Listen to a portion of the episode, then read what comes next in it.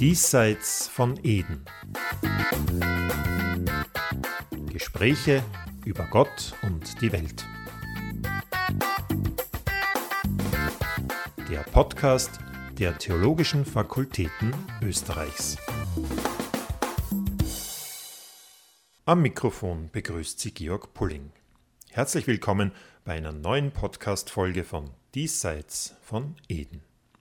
Wohl keine Stelle der Bibel ist uns so sehr vertraut wie jene von der Geburt Jesu in Bethlehem. Doch war das damals vor 2000 Jahren wirklich so, wie es in der Bibel geschildert wird? Einer, der sich intensiv mit der Bibel von Berufswegen auseinandersetzt, ist Professor Christoph Heil. Er lehrt an der Katholisch-Theologischen Fakultät der Universität Graz und hat sich auf Bibelwissenschaften spezialisiert. Genauer gesagt auf das Neue Testament.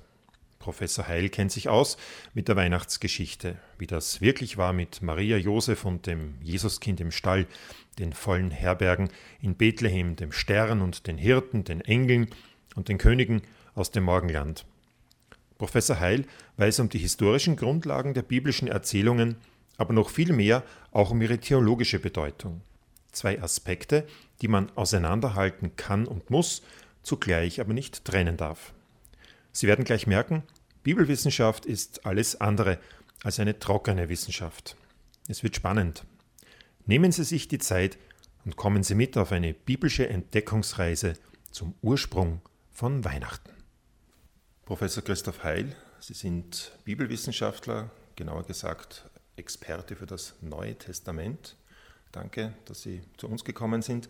Ich freue mich auf dieses Gespräch. Wir wollen uns heute über das Weihnachtsevangelium unterhalten, um das, was wir über die Geburt Jesu in der Bibel vorfinden, was davon richtig ist, was davon wahr ist, äh, wo der Unterschied zwischen richtig und wahr vielleicht liegt. Da werden Sie uns sicher vieles erzählen können. Ich hoffe auch, dass wir viele neue Erkenntnisse haben werden. Ich würde Sie aber gerne am Anfang fragen, warum haben Sie sich als Theologe ausgerechnet auf die Bibel und damit ausgerechnet auf das Neue Testament äh, konzentriert, spezialisiert? Ja, vielen Dank für die Einladung. Äh, die Spezialisierung im Neuen Testament hat sich schon ganz früh ergeben bei mir, weil ich äh, anregende und sehr beeindruckende Professoren im Neuen Testament gehört habe. Äh, vor allem Joachim Knilka in München. Und da war mir das Neue Testament als die Grundlage des christlichen Glaubens deutlich geworden und auch interessant geworden. Und ich mache das bis heute sehr gerne. Ich habe jetzt so die Bibel vor mir liegen, es ist schon ein etwas älteres Exemplar, es zerfällt schon ein wenig, aber man kann doch noch die Konturen halbwegs erkennen. Da fällt mir auf, das Neue Testament ist ja viel, viel dünner als das Alte Testament. Ist es einfacher, sich mit dem Neuen zu beschäftigen? Hat man nicht so viel zu tun? Ja, das ist immer der Witz von theologischen Kolleginnen und Kollegen. Äh, gerade wenn die Kirchengeschichte 2000 Jahre behandelt, äh, dann behandelt das Neue Testament nur so ein paar Seiten. Aber äh, es ist eben die, die Grundlage, wie gesagt, der christlichen Kirche, des christlichen Glaubens. Und es ist äh, der Maßstab auch des christlichen Glaubens, der sich natürlich auf das viel umfangreichere und viel buntere, vielfältigere Alte Testament bezieht. Und von daher muss man das Alte Testament, die hebräische Bibel und dann auch die griechische Fassung davon gut kennen, um dann auch das Neue Testament gut zu verstehen. Ich glaube, das wird uns ja jetzt auch, wenn wir uns mit der Geschichte der Geburt Jesu beschäftigen, das wird uns ja auch äh, treffen, denn auch da gibt es ja Bezüge zum Alten Testament, ohne die das, was hier in Bethlehem oder wo auch immer passiert ist, ja gar nicht verständlich ist. Die Weihnachtsgeschichte das ist wohl der Teil der biblischen Erzählung, den kennt jeder. Das hören wir jedes Jahr mit einer ganz besonderen emotionalen äh, Aufmerksamkeit, auch in den Gottesdiensten rund um Weihnachten. Ganz so einfach ist es, wenn man genauer hinschaut, aber vielleicht doch nicht. Vielleicht können Sie mir ganz kurz äh, erklären und vielleicht auch einige Missverständnisse aufklären. Wann kam Jesus denn tatsächlich zur Welt und wo? Ja, also zunächst mal die äh, Attraktivität der Weihnachtsevangelien hängt natürlich an der besonderen schriftstellerischen Qualität, äh, die die Evangelisten Lukas und Matthäus hier bringen. Äh, es sind vor allem Erzählungen, es sind Glaubenserzählungen, äh, die ähm, nicht unbedingt Zeitungsberichte sein wollen, genaue Faktenwiedergaben. Ähm, und man wusste wahrscheinlich gar nicht genau, wann Jesus geboren wurde. Äh, man hat zunächst an die Auferstehung geglaubt und von Ostern her dann auch gefragt, wo sind denn eigentlich die Anfänge von Jesus von Nazareth? Und die beiden Evangelisten Matthäus und Lukas datieren die Geburt in die Zeit von Herodes dem Großen. Das war ein äh, sogenannter Klientelkönig, ein König von Judäa, von römischen Gnaden. Und der äh, ist gestorben im Jahre 4 vor Christus. Wenn also Matthäus und Lukas recht haben, dann ist Jesus äh, einige Jahre vor der Zeitenwende geboren. Ähm, und das wird auch in der Bibelwissenschaft allgemein anerkannt. Das heißt, man kann sagen, wann in etwa? Ja, es muss dann äh, einige Jahre, wie gesagt, vor der Zeitenwende gewesen sein, vielleicht im Jahre 5, vielleicht im Jahre 4. Ähm, man kann es eben nicht genau sagen. Äh, das Judentum in der Antike hat den Geburtstag nicht gefeiert. Das war ein äh, nicht jüdischer Brauch und von daher auch in dem Dorf, wo Jesus aufgewachsen ist, in Nazareth, wurden wahrscheinlich keine Geburtstagslisten oder keine äh, Melderegister geführt. Also äh, das genaue Datum kann man nur erahnen. Ja, und wer hat dann die falsche, quasi die falsche Geburtsurkunde ausgestellt, wenn wir immer davon ausgehen, um null kam er zur Welt? Ja, also das war dann eben die Frage im frühen Mittelalter, wie man das genau alles datieren kann. Das ist eine typisch dann ähm, ja westliche und auch dann europäische Frage.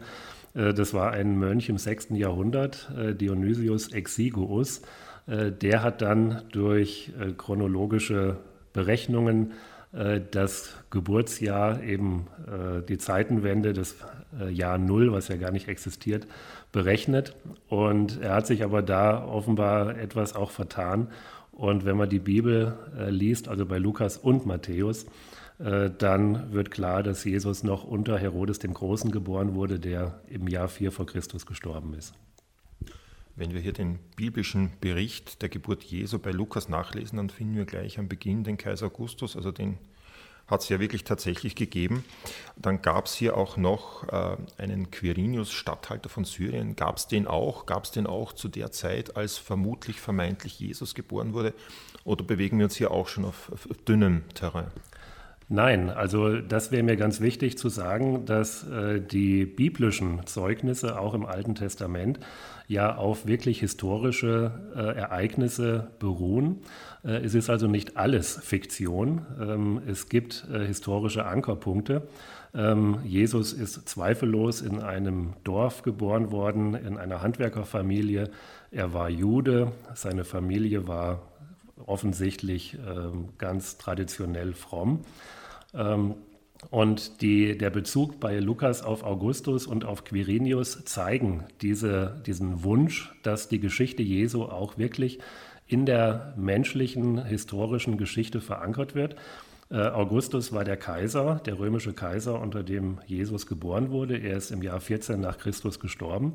Und Quirinius war der Legat des Kaisers in Syrien und er hat dann, äh, nachdem Archelaus, ein Sohn von Herodes dem Großen, der Judäa regiert hat, im Jahr 6 nach Christus abgesetzt wurde, äh, hat Quirinius Judäa, also das äh, heutige Israel im Wesentlichen, dann in das Gebiet von Syrien äh, inkorporiert. Das heißt also, die damalige römische Provinz Syrien, das kann man nicht vergleichen mit dem heutigen Staat Syrien, das war einfach äh, wesentlich größer und hat auch Israel, Palästina und all diese Gebiete mit, mit eingeschlossen. Richtig, also das sind nicht die heutigen Staatsgrenzen. Ähm, das Heilige Land war in der Zeit Jesu keine eigene Provinz, sondern das war Teil von der Provinz Syrien. Und in dem Heiligen Land, äh, da gab es dann einen äh, Präfekten, und das war in der Zeit von Jesus dann Pontius Pilatus. Jetzt hören wir jedes Jahr zu Weihnachten, so zog auch Josef von der Stadt Nazareth in Galiläa hinauf nach Judäa in die Stadt Davids, die Bethlehem heißt, und dort kam dann das Jesuskind zur Welt. Kam das Jesuskind tatsächlich in Bethlehem zur Welt? Ja. Äh, Jetzt bewegen wir uns auf dünnem Eis. äh, das ist natürlich eine sensible Frage.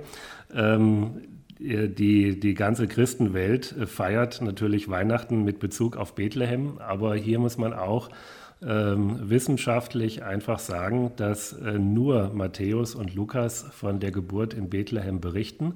Und der Sinn dieser Ortsangabe ist eine ganz theologische. Die wird bei Matthäus dann auch ausbuchstabiert. In Matthäus 2, Verse 5 und 6 wird Micha 5 zitiert, äh, in der der neue davidische König von Bethlehem erwartet wird.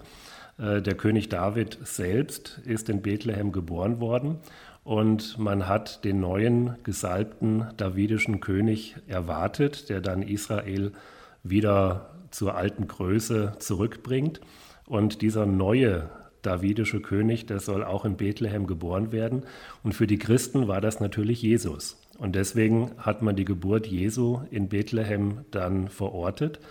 Äh, das geschieht bei Lukas und bei Matthäus, Markus oder Paulus oder auch eine frühe Jesusquelle, äh, die Quelle Q, wissen davon nichts.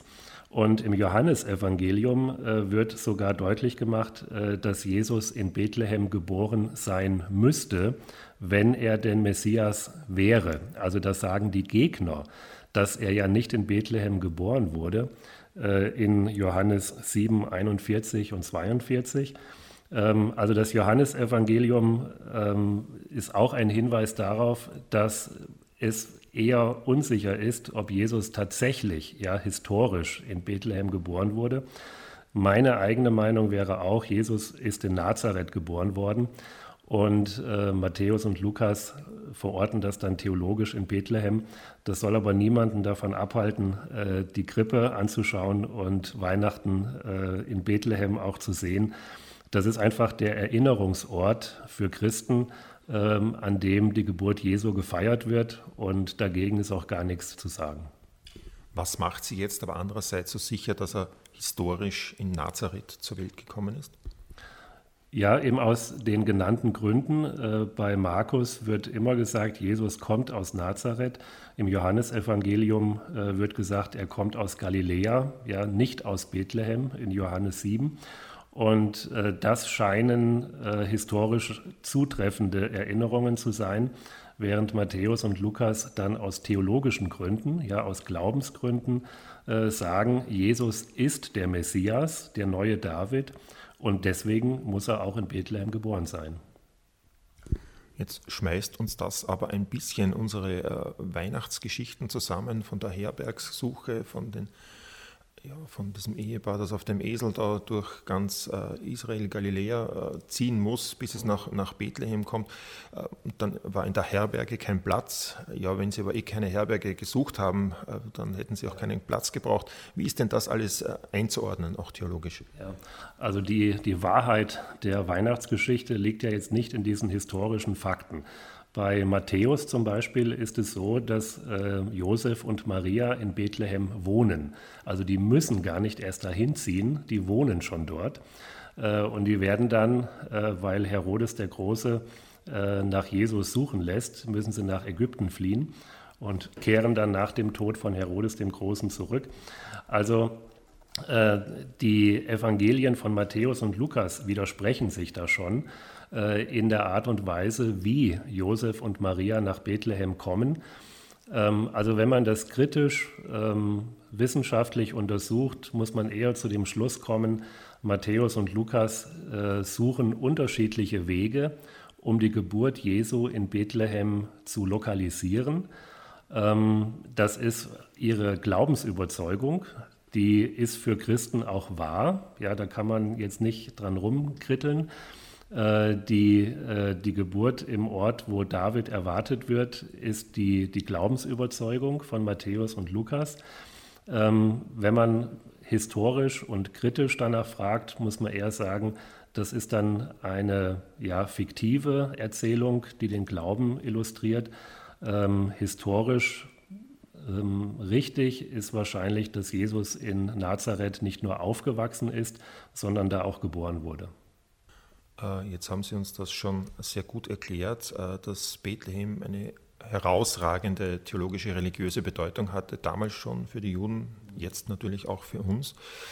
Anders gefragt, was ist mit Nazareth? Ist das einfach irgendein Dorf unter vielen? Hätte das auch anders sein können oder hat Nazareth auch irgendwie schon vorher eine Bedeutung gehabt? Nein, überhaupt keine. Also Nazareth kommt im Alten Testament an keiner Stelle vor. Äh, das war nach archäologischen Erkenntnissen heute ein Dorf von vielleicht 400 Einwohnern. Es waren drei Seiten äh, umschlossen von Hügeln, von relativ großen steilen Hügeln. Es gab nur eine Zufahrt nach Nazareth, ein Weg in das Dorf. Man musste dann wieder den gleichen Weg nehmen, wenn man aus dem Dorf zurück wollte. Äh, es lag an keiner Handelsstrecke, also es war ein völlig unbedeutendes Dorf, ähm, aus dem Jesus stammt. Also auch wenn er in Bethlehem geboren ist, man weiß es nicht genau. Wie gesagt, das ist äh, eine, eine, eine wissenschaftliche Überlegung.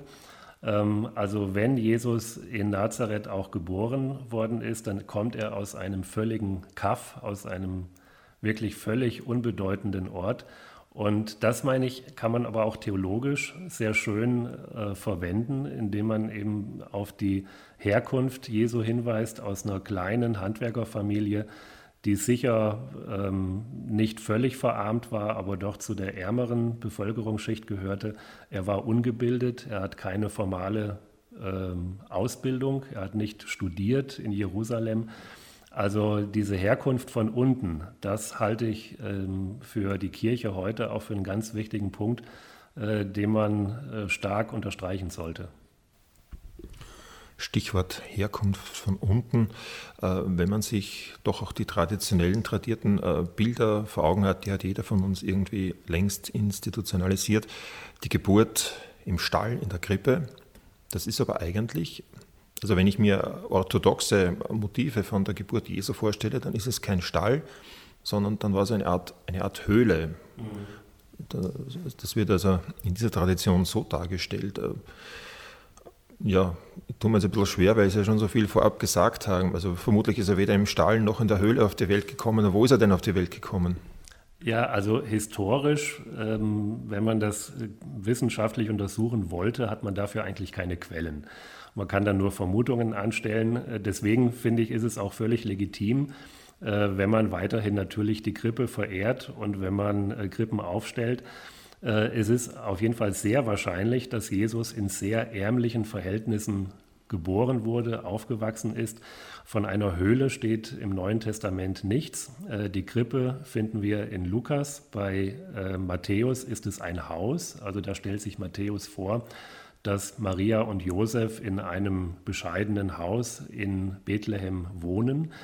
Und das Wichtige an den Überlieferungen ist einfach äh, die Ärmlichkeit und die ja völlige Randexistenz der Familie Jesu. Ähm, Hieronymus dann im vierten Jahrhundert, der in Bethlehem gelebt hat, äh, der hat dann die Höhle quasi ausfindig gemacht, in der Jesus geboren wurde. Das wird auch heute verehrt in der Geburtskirche in Bethlehem. Das heißt, die wurde gebaut dann über der vermeintlichen Höhle, wo Jesus zur Welt kam, diese Kirche. Richtig, also die, die christliche Verehrung hat sich dann sehr auf diesen Ort konzentriert und das ist auch schon relativ früh belegt. Also man hat ganz frühe aus dem zweiten, dritten Jahrhundert stammende Überlieferungen, die darauf hindeuten. Aber wie gesagt, äh, man kommt letztlich nicht zu einem sogenannten Beweis für irgendeinen Ort. Und wenn man heute nach Bethlehem fährt und in die Geburtshöhle geht, dann erinnert man sich an die einfache Geburt Jesu und das ist auch völlig in Ordnung. Viele waren ja nicht dabei bei der Geburt. Maria, Josef, so stelle ich mir das vor. Und dann gab es noch zwei Privilegierte, den Ochsen und den Esel. Jetzt habe ich aber nachgelesen, die finde ich in der Bibel nicht. Wo kommen die denn her? Ja, das sind äh, auch späte, äh, fast schon frühmittelalterliche Ergänzungen, äh, die aus dem Buch Jesaja kommen, ähm, wo dann Ochs und Esel als Zeugen äh, auftauchen. Wir haben das zunächst in einem ähm, ja, nicht kanonischen, also nicht in der Bibel dann befindlichen äh, Matthäusevangelium, also nicht unser biblisches Matthäusevangelium, sondern ein äh, späteres, dann neu verfasstes Evangelium. Und äh, diese äh, tierischen äh, Begleiter bei der Geburt Jesu sind dann sehr populär geworden. In der Kunst und auch in der Literatur äh, kommen die dann immer vor, in jeder Krippendarstellung. Äh, sie symbolisieren ähm, nach den Theologen der mittelalterlichen Zeit äh, Judentum und Heidentum, also der Ochse, das Opfertier im jüdischen Tempel, der Esel dann eher die Nichtjuden äh, da gibt es dann unterschiedliche Deutungen, äh, die damit verknüpft werden. Aber das sind, wie gesagt, einfach schöne äh, Ergänzungen aus der Volksfrömmigkeit, die einfach auch ihr Recht haben. Wir feiern die Geburt Jesu am 24., 25. Dezember. Jetzt gehe ich mal davon aus, auch das Datum, auch dieses Datum ist jetzt nicht historisch belegt. Ähm, wie kam es denn dazu? Ja, das äh, hängt an, äh, der, äh, an dem Interesse dann äh, an Weihnachten, das immer stärker wurde. Äh, wir haben zunächst ja die wichtige Feier von Ostern. Das ist die allererste und die wichtigste, zentralste christliche Feier. Und dann äh, hat man eben auch nach dem Anfang, nach den Ursprüngen Jesu immer mehr gefragt und hat dann auch ein, ein Fest gesucht dazu. Und da ist die allgemeine Meinung, dass der 25. Dezember die äh, Wintersonnenwende äh, gewählt wurde, weil da im Römischen Reich im Westen äh, ein Mithras-Fest gefeiert wurde, der Sol Invictus, der unbesiegte Sonnengott. Ähm, und an diese Stelle des 25. Dezembers äh, hat man dann die Geburts-, das Geburtsfest Jesu gelegt. Das heißt, wir wissen es nicht, aber wir haben eine Wahrscheinlichkeit von 1 zu 365, dass es doch stimmen könnte. Ja, aber wie gesagt, diese Fragen sind dann mit unseren Quellen einfach auch nicht zu beantworten. Äh, wie gesagt, das antike Judentum hat Geburtstage nicht gefeiert. Äh, wir kennen den Geburtstag Jesu einfach nicht. Und einen Tag, wenn man den Tag feiern will, muss man einen Tag wählen. Und die Kirche im vierten Jahrhundert äh, dann hat sich für den 25.12. entschieden äh, und hat damit ein offenbar römisches Fest verdrängen wollen auch. Also das hat auch politische, strategische Gründe gehabt. Ähm, und wir feiern heute eben die Geburt Jesu an diesem Tag. Die ersten Menschen jenseits von Maria und Josef, äh, denen die Geburt Jesu kundgetan wurde, das waren die Hirten auf dem Feld. Warum ausgerechnet die Hirten, beziehungsweise welche theologische Bedeutung schwingt denn damit? Ja, das ist ein, eine wichtige äh, Gruppe, die im Alten Testament und auch im römisch-griechischen Bereich eine wichtige Rolle spielen. Äh, also zunächst mal gibt es im Alten Testament ja die Hirtenmetapher für Gott. Ähm, und auch für die, für die Leiter, die Anführer des Volkes Israel, das ist hier nicht gemeint. Äh, hier stehen die Hirten eher für die Armen, für die, die äh, mit wenig Geld äh, ihren Lebensunterhalt äh, bestreiten müssen, äh, die sozial nicht groß geachtet waren, die eher am Rand der Gesellschaft standen, Tagelöhner, die immer wieder gucken mussten, wo sie ihre äh, Aufträge herbekamen. Ähm, das ist sicher ein wichtiger Punkt, dass, dass es nicht äh, wie im Matthäusevangelium äh, gebildete, hoch angesehene Prominente waren, sondern einfache Leute, die die Weihnachtsbotschaft als erste hören. Und dann gibt es noch einen griechisch-römischen Hintergrund. Äh, der wird häufig vermutet für das Lukas-Evangelium, dass Lukas hier auf die Propaganda, auf die Herrscherverehrung im Römischen Reich anspielt. Äh, da war die Vorstellung, dass mit dem Kaiser Augustus, der in der Zeit Jesu regiert hat, ein goldenes Zeitalter beginnt, ähm, eine neue, wunderbare Zeit der Erlösung. Augustus wurde als Erlöser auch bezeichnet, als Heiland. Und es gibt von Vergil ein äh, Gedicht, äh, ein längeres Gedicht auf diese ähm, Erlöserfigur Kaiser Augustus, die wird von Hirten vorgetragen und da spielen auch die Hirten in dieser ähm, Kaiserverehrung eine große Rolle. Von daher wird auch vermutet, äh, dass Lukas hier gegen die römische Verehrung von Augustus schreibt und sagen will, Äh, nicht Augustus ist der Heiland, äh, bei dem die Hirten ähm, Lobgesänge singen oder auch in Verehrung stehen, sondern Jesus von Nazareth. Ja, Jesus Christus, der ist der eigentliche Heiland. Was könnte das umgelegt auf heute bedeuten? Ja, also ich würde dieser Deutung, dieser, ähm, diesem Widerstand gegen römische Herrscherpropaganda auch zustimmen. Das ist bei Lukas auch an anderen Stellen zu sehen. Und das würde für heute eben auch bedeuten, äh, die Widerständigkeit gegenüber ähm, staatlichen Vorgaben oder staatlichen Entscheidungen immer äh, auf dem Schirm zu haben. Ähm, man kann dem Staat und seiner Handlung in vielen Dingen zustimmen. Also ich denke jetzt gerade bezogen auf die Corona-Maßnahmen äh, ist eher Zustimmung angebracht. Aber man sollte immer kritisch sein und sollte, wie die Apostelgeschichte, die auch Lukas geschrieben hat, ist dann formuliert, man soll Gott mehr gehorchen als den Menschen. Ähm, also eine gewisse Widerständigkeit, eine gewisse Kritik an äh, staatlicher Macht äh, soll da immer dabei sein. Und man soll auch äh, den Staat oder vielleicht heute auch das Geld, ähm, soll man nicht höher bewerten als Gott. Ja, also das wäre auch ein wichtiger Punkt. Äh, die, die Botschaft, äh, dass ähm, das Gewissen oder auch der Glaube äh, eine höhere Wertigkeit hat bei Entscheidungen als irgendwie eine Untertänigkeit gegenüber ähm, Kapital und Macht. Wir kehren zurück nach Bethlehem zu den Hirten aufs Feld. Die sind ja nicht zufällig äh, beim Jesuskind vorbeigestolpert. Nein, die wurden von einem Engel und mehreren Engeln dann darauf aufmerksam gemacht.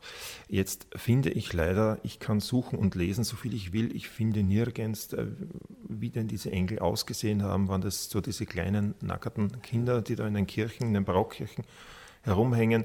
Es gibt andere Darstellungen, das ist ein großer, äh, blonder ähm, Jüngling mit wallendem, blonden Haar, eine ganz erhabene Gestalt. So werden sie dargestellt. In der Bibel finde ich dazu nichts. Wussten die Leute damals, wie Engel ausgesehen haben oder was, was, welche theologische Bedeutung haben Engel?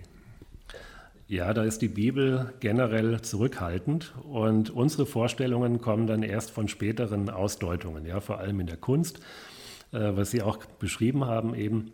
Äh, in der Bibel sind die Engel Boten Gottes, äh, die aus dem himmlischen Bereich im Traum oder auch bei Erscheinungen dann den Willen Gottes verkünden. Wir haben das im Alten Testament auch schon, im Buch Tobit etwas sehr prominent.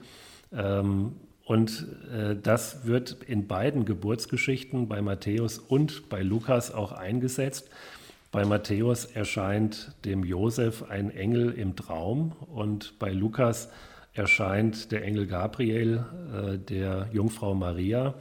Äh, das sind Figuren, äh, die die Bibel wählt, um äh, den, ähm, ja, diese Kluft zwischen dem ewigen Gott und der Welt zu überbrücken die bringen Botschaften aus der Unendlichkeit, aus dem Jenseits, aus dem göttlichen Bereich in unsere irdische Welt. Und da sagt die Bibel nicht viel über deren Aussehen, über äh, deren Gestalt und so weiter.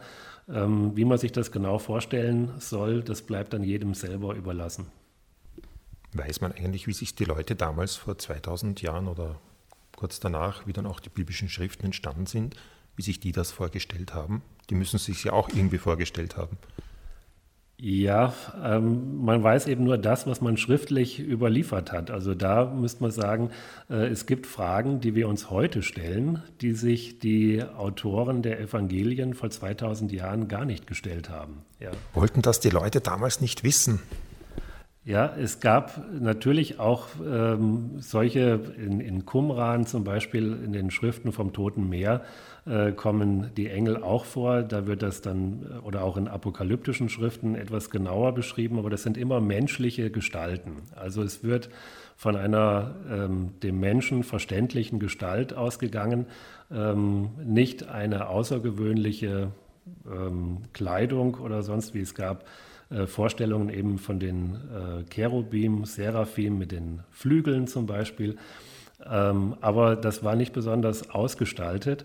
Und da muss man einfach sagen, es gibt viele Fragen, die man sich heute stellt, äh, die für die biblischen Autoren offens offensichtlich äh, nebensächlich waren.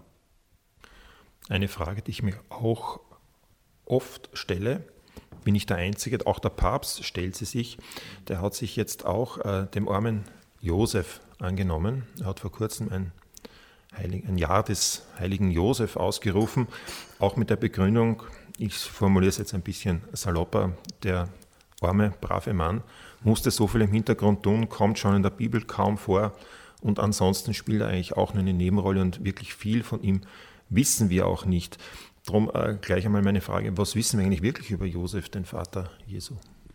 Ja, wie Sie schon sagen, sehr wenig. Äh, er ist äh, der, der auch den Willen Gottes tut. Äh, gerade nach Matthäus im ersten Kapitel ist es ganz wichtig. Er tut das, was der Engel, der Bote Gottes, ihm sagt. Und von daher wird er in der Kirche auch dann oft als der Gerechte, äh, der Fromme gesehen.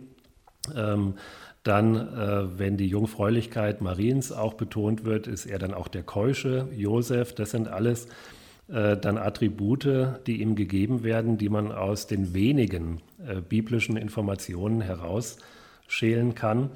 Ähm, also für Lukas und für Matthäus ist es wichtig, äh, dass Maria im Mittelpunkt steht. Äh, sie ist die entscheidende Person äh, im, in der Geburtstheologie und Josef ist quasi der Stille, der Schweigende, der Treue und der Gerechte, der an der Seite von Maria steht. Ähm, und äh, diese, diese Haltung wird heute ja auch positiv gesehen, wie auch von Papst Franziskus. Aber äh, viel mehr kann man aus den wenigen Sätzen, die wir von ihm hören, nicht sagen. In der öffentlichen Wirksamkeit Jesu, als Jesus dann Ende 20 war und öffentlich auftritt, äh, da kommt Josef dann gar nicht mehr vor. Also da nimmt dann die Kirche und auch die Bibelwissenschaft natürlich an, dass er in der Zeit schon gestorben war. Das heißt, das heißt, er wäre doch eine zumindest so bedeutende Person gewesen, wenn er damals noch gelebt hätte, dass er zumindest irgendwie irgendwo erwähnt worden wäre. Ja, unbedingt, unbedingt. Also das wäre ganz unverständlich, äh, wenn Josef noch gelebt hätte, dass er dann so ignoriert wird. Äh, da hätten die Evangelisten auch keinen Grund gehabt, ihn aus der Geschichte zu streichen. Ähm, da, da, deswegen kann man mit gutem Grund davon ausgehen, äh, dass Josef schon gestorben war, als Jesus dann öffentlich wirksam wurde. Dieser Josef muss ja äh, nicht nur ein höchst verdienstvoller Mensch, sondern auch, wie drücke ich das umgangssprachlich aus, äh, unendlich guter, guter Latsch gewesen sein. Wenn ich mir das so vorstelle, er ist mit einer jungen Frau, na, nicht einmal noch verheiratet, sie sind halt irgendwie verlobt, so erzählt uns die äh, biblische, äh, so erzählt der biblische Bericht und dann wird dieses junge Mädel schwanger. Das muss doch damals, gerade in so einer ländlichen, konservativen jüdischen äh, Gesellschaft, das muss ja ein, ein Skandal sondergleichen gewesen sein. Ja, also so erzählen das Matthäus und Lukas auch. Äh, darin besteht dann eben auch die Treue und die Gerechtigkeit von Josef dass er Maria nicht bloßstellt. Die übliche Handlungsweise wäre gewesen, Maria zu verstoßen, ja, die Verbindung aufzugeben.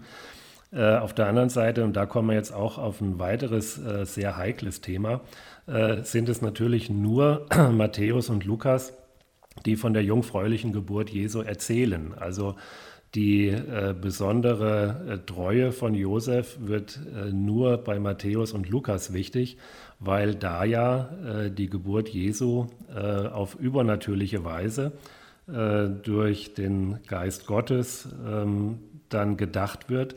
Für Markus oder das Johannesevangelium, für Paulus oder andere frühe neutestamentliche Schriften ist das gar kein Thema äh, weil da auch die Jungfrauengeburt keine Rolle spielt.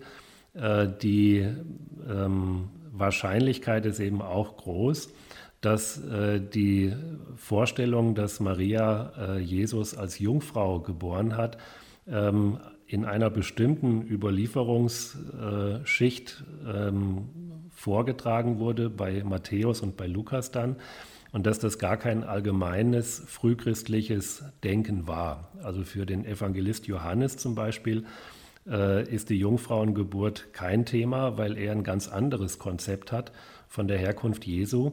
Äh, da ist Jesus der äh, ewige, der immer schon bei Gott seiende Logos, also das Wort Gottes, mit dem Gott schon die Welt geschaffen hat.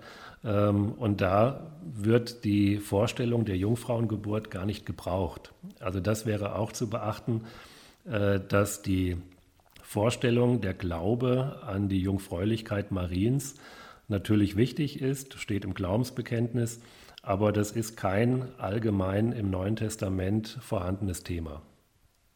Wäre es sehr ungewöhnlich gewesen, wenn Jesus damals vor 2000 Jahren in Nazareth in dieser Gesellschaft als Einzelkind aufgewachsen wäre? Ja, natürlich. Das kam natürlich vor aus verschiedenen Gründen, äh, meistens eben aus biologischen, medizinischen Gründen. Äh, eigentlich war es das Ideal jeder jüdischen Familie, auch im orthodoxen Bereich bis heute, äh, möglichst viele Kinder zu haben. Äh, man hat da Genesis 1.28 äh, stark betont, ähm, dass man die Welt bevölkern soll. Äh, seid fruchtbar und mehret euch. Diese Vorstellung war im antiken Judentum stark und wie gesagt in orthodoxen Familien bis heute. Äh, und Jesus hat ja nach dem Zeugnis von dem Markus-Evangelium auch noch mehrere Geschwister gehabt, äh, Brüder und Schwestern. Also man kann davon ausgehen, wenn man historisch fragt, dass Jesus in einer größeren Familie aufgewachsen ist. Wenn ich mich recht an mein Studium erinnere, lang ist es her, ähm, dann kann ja das äh, griechische Wort im Originaltext äh, Parthenos mit Jungfrau oder mit junger Frau übersetzt werden. Stimmt das noch so heute oder ist hier die Bibelwissenschaft schon weiter? Nein, nein, also die äh, Lexikon-Auskunft, die Sie da nennen, ist nach wie vor gültig. Ähm, wir haben das, äh, den berühmten Text in Jesaja 14, äh, dass äh, eine äh, Jungfrau einen Sohn gebären wird. Äh, das ist im Alten Testament das hebräische Wort für äh, junge Frau, die noch nicht verheiratet ist, ähm, vielleicht eine Hofdame. Und ähm, da wird einfach gesagt, eine junge Frau wird einen Sohn gebären. Und dann wurde das hebräische Alte Testament ins Griechische übersetzt. Und man hat da einen äh, Begriff genommen, Sie haben schon gesagt, äh, Parthenos oder Parthenos, der für eine junge Frau steht, aber auch für eine Jungfrau, also die noch keinen Verkehr mit einem Mann gehabt hat. Und das war für das Christentum, jetzt speziell für Matthäus, der das zitiert in Matthäus 2,20 bis 23, natürlich eine super Vorlage äh, dass man dieses griechische Wort auch für Jungfrau, also im medizinischen Sinne, verwenden kann. Denn damit hatte Matthäus einen Schriftbeweis, äh, dass Maria äh, jungfräulich dann Jesus gebiert. Ich stelle mir es halt wieder so vor, wir befinden uns in Bethlehem und die Krippe, die heilige Familie darin, ein paar Tiere rundum. Und oberhalb der Krippe, nicht sehr weit oben, weil viel Platz ist nicht, sonst bringt man es nicht auf die Darstellungen drauf, da hängt oder fliegt so der Stern von Bethlehem, der dann, da kommen wir gleich noch dazu, bei den heiligen drei Königen, ob die auch wirklich heilig und drei waren, werden wir dann, und ob sie Könige waren, werden wir auch noch erforschen. Aber äh, was hat es denn mit diesem Stern auf sich? Gab es den wirklich? Da gibt es auch verschiedenste Theorien. Ähm, richtig plausibel sind alle und keine. Was können Sie uns dazu verraten? Ja, also da gibt es äh, immer schon äh, in allen Zeiten Bemühungen von Astronomen bis in die Gegenwart, ähm, dieses astronomische Ereignis genau zu ähm, eruieren, genau zu schildern. Äh, man guckt dann, welche Planeten oder welche Sternkonfigurationen äh, um die Zeitenwende da zu beobachten waren. Da wird viel Aufwand getrieben. Aber äh, hier ist es auch wieder wie bei vielen anderen äh, Fragen bei den, Glaub, bei den Glaubens-Weihnachtsgeschichten, dass man eher die theologische Aussage suchen sollte. Also ähm, nach allen Erkenntnissen heute findet man kein äh, Sternenereignis oder kein astronomisches Ereignis, das irgendwie mit dieser äh, Darstellung bei Matthäus äh, im zweiten Kapitel zusammengeht. Äh, dieser Stern, der führt die Weisen da aus dem Morgenland von Jerusalem, wo sie von Herodes dem Großen kommen, nach Süden oder Südosten, wo Bethlehem liegt. Also es muss ein Stern gewesen sein, der von Nord nach Süd wandert. Äh, das kann man naturwissenschaftlich nicht äh, nachvollziehen. Das ist einfach die Glaubensaussage, dass der ganze Kosmos, die ganze Welt auf dieses Ereignis hinweist. Ja? Also ähm, man kann auch äh, alttestamentliche Bezüge nehmen, der Stern, der dann aufscheint, wenn der Messias geboren wird, aus dem Buch Numeri.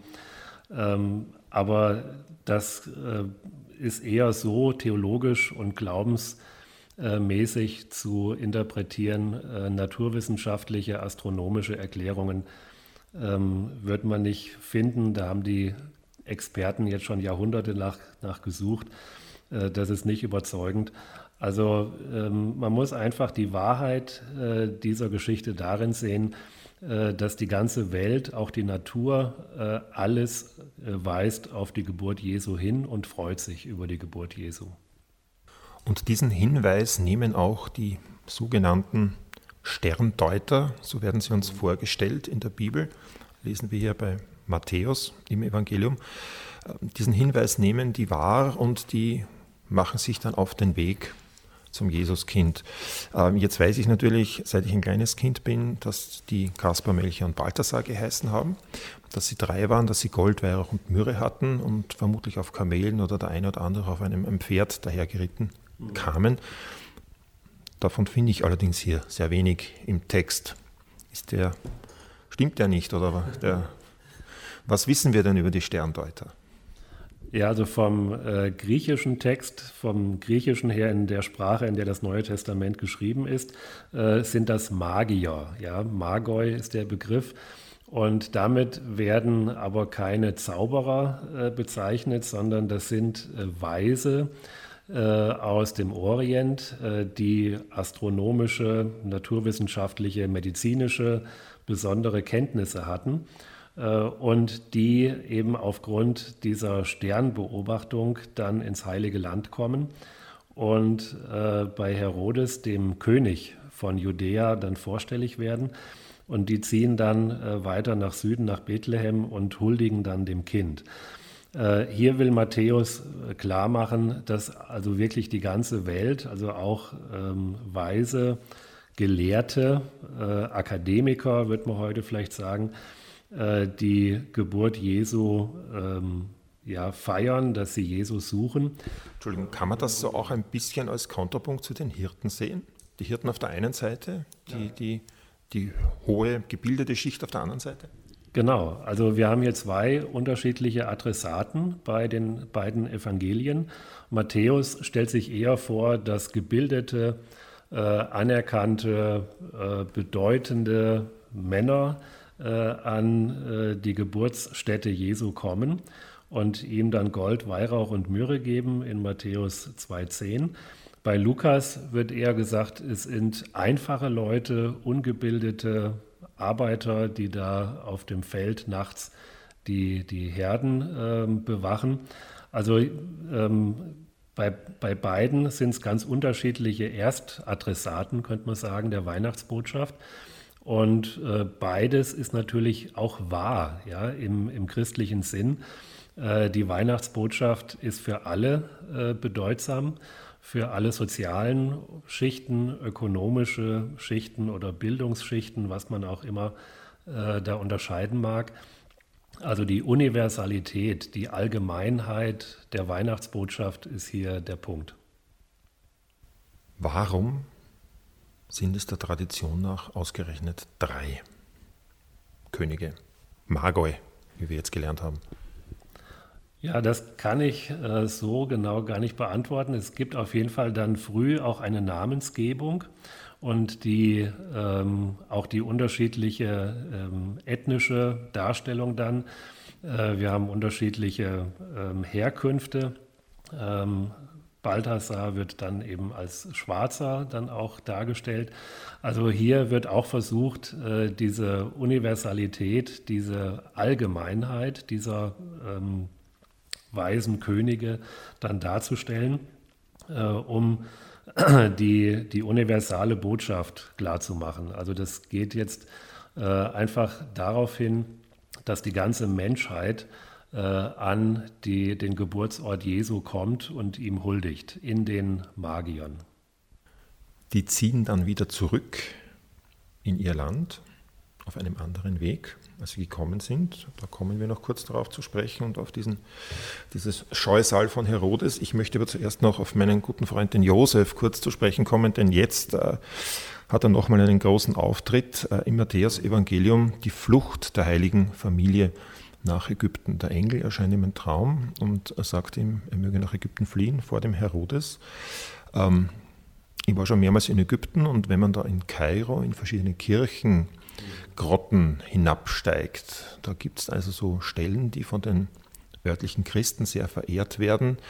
Da gibt es Plätze und Steine, wo genau beschrieben ist, da hat die heilige Familie Rast gemacht, da hat das Jesuskind geschlafen. Äh, diesen Brunnen hat das Jesuskind berührt. Seither fließt hier, sprießt hier Wasser und, und, und wächst alles ganz besonders. Äh, diese Passage in der Bibel, die Flucht nach Ägypten, wie kann man das einordnen? Gibt es einen historischen Kern? Was sagt der Experte? Ja, hier ist auch die Frage nach dem historischen Kern schwierig, weil Matthäus ja die Geschichte vor allem mit dem Bibelzitat in Matthäus 2,15 dann motiviert. Ja, aus Ägypten habe ich meinen Sohn gerufen. Das ist ein Zitat woher? Dem Propheten Hosea im äh, 11. Kapitel. Und äh, mit dem Sohn ist damit Israel gemeint im Kontext der, des Alten Testaments, also die der Exodus aus Ägypten nach ins Heilige Land. Äh, da wird dann gesagt, aus Ägypten habe ich meinen Sohn, habe ich Israel gerufen. Matthäus verwendet dann den Sohn als Hinweis auf Jesus, weil Jesus ja der Sohn Gottes ist. Und von daher bringt äh, Matthäus die heilige Familie nach Ägypten. Also mir scheint das vor allem aus diesem biblischen äh, Kontext her motiviert zu sein, die Wahrscheinlichkeit, dass äh, die heilige Familie vor Herodes dem Großen fliehen musste, ist natürlich auch gegeben. Äh, wir kennen Herodes als sehr gewaltsamen und sehr eifersüchtigen König, der jede äh, Bewegung, äh, ihn irgendwie gefährlich zu werden aus seiner eigenen Familie oder aus dem Kontext, sofort gewaltsam äh, niedergeschlagen hat. Also ähm, der, der Kontext ist schon glaubwürdig. Äh, die Angst vor Herodes dem Großen äh, ist berechtigt, denke ich. Aber die konkrete Ausgestaltung, auch was Sie jetzt sagen mit dem Brunnen, an dem Jesus dann getrunken hat, oder wo Kirchen dann den Aufenthalt Jesu und der heiligen Familie in Ägypten äh, erinnern, äh, das würde ich auch sagen, das sind einfach Erinnerungen äh, an die heilige Familie selbst. Historisch kann man da natürlich wenig ähm, beweisen oder durch historische Argumente begründen. Äh, das sind äh, einfach Glaubensgeschichten, die ihre Bedeutung haben. Ja. Wobei ich mir dann vor Ort immer sehr damit geholfen habe, dass ich mir gesagt habe, ja, auch wenn jetzt historisch nicht gesichert ist, ob es hier war, dass das Kind geschlafen hat, irgendwo hat es ja, ja tatsächlich geschlafen und das allein ist schon die Wahrheit schlechthin. Genau, also da stimme ich Ihnen vollkommen zu. Äh, die historische Kritik an der Bibel, äh, die möchte ja eher die theologischen Aussagen auch herausschälen. Ja? Also wir brauchen uns nicht an diesen historischen Details dann auch festzukrallen und äh, den Glauben allein an diesen historischen Details ähm, da zu, zu begründen. Denn wenn man dann drauf kommt, dass ein historisches Detail vielleicht gar nicht stimmt, ja, dann fällt der ganze Glaube zusammen. Äh, das soll nicht sein.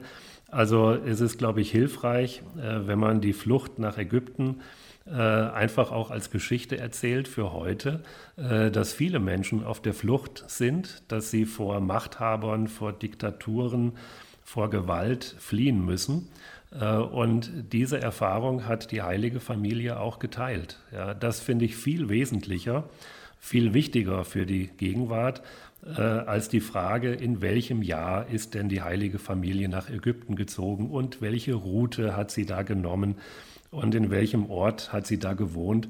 Äh, das sind Fragen, die führen uns weg vom, vom eigentlichen Zentrum. Ganz ehrlich, es gibt kaum eine Passage, wo es mich so freut oder freuen würde, wenn es historisch nicht wahr ist, wahr gewesen war, wie der Kindermord in Bethlehem, ähm, wo die Bibel berichtet, dass Herodes dann ja, viele Knaben bis zum Alter von zwei Jahren töten lässt, damit ihm da niemand gefährlich werden kann, weil er ja dieses Jesuskindes nicht habhaft werden konnte und gehofft hat, es war doch darunter. Gibt es da irgendeinen historischen Kern oder wie, wie kann man diese Passage richtig einordnen?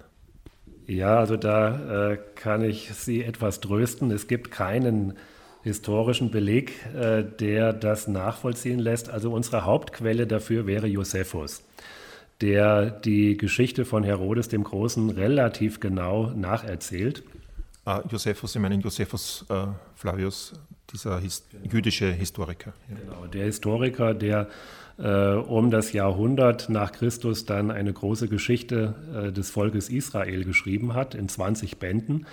Und da kommt sehr, sehr ausführlich Herodes der Große vor. Und da kommen alle Gewalttätigkeiten und alle Widerwärtigkeiten vor, die Herodes der Große begangen hat. Und wenn äh, Herodes tatsächlich alle Kleinkinder in einem Dorf in Judäa ermorden ließ, dann hätte das Josephus berichtet. Also von daher sind da große Zweifel angebracht, äh, ob die Geschichte historisch zutrifft.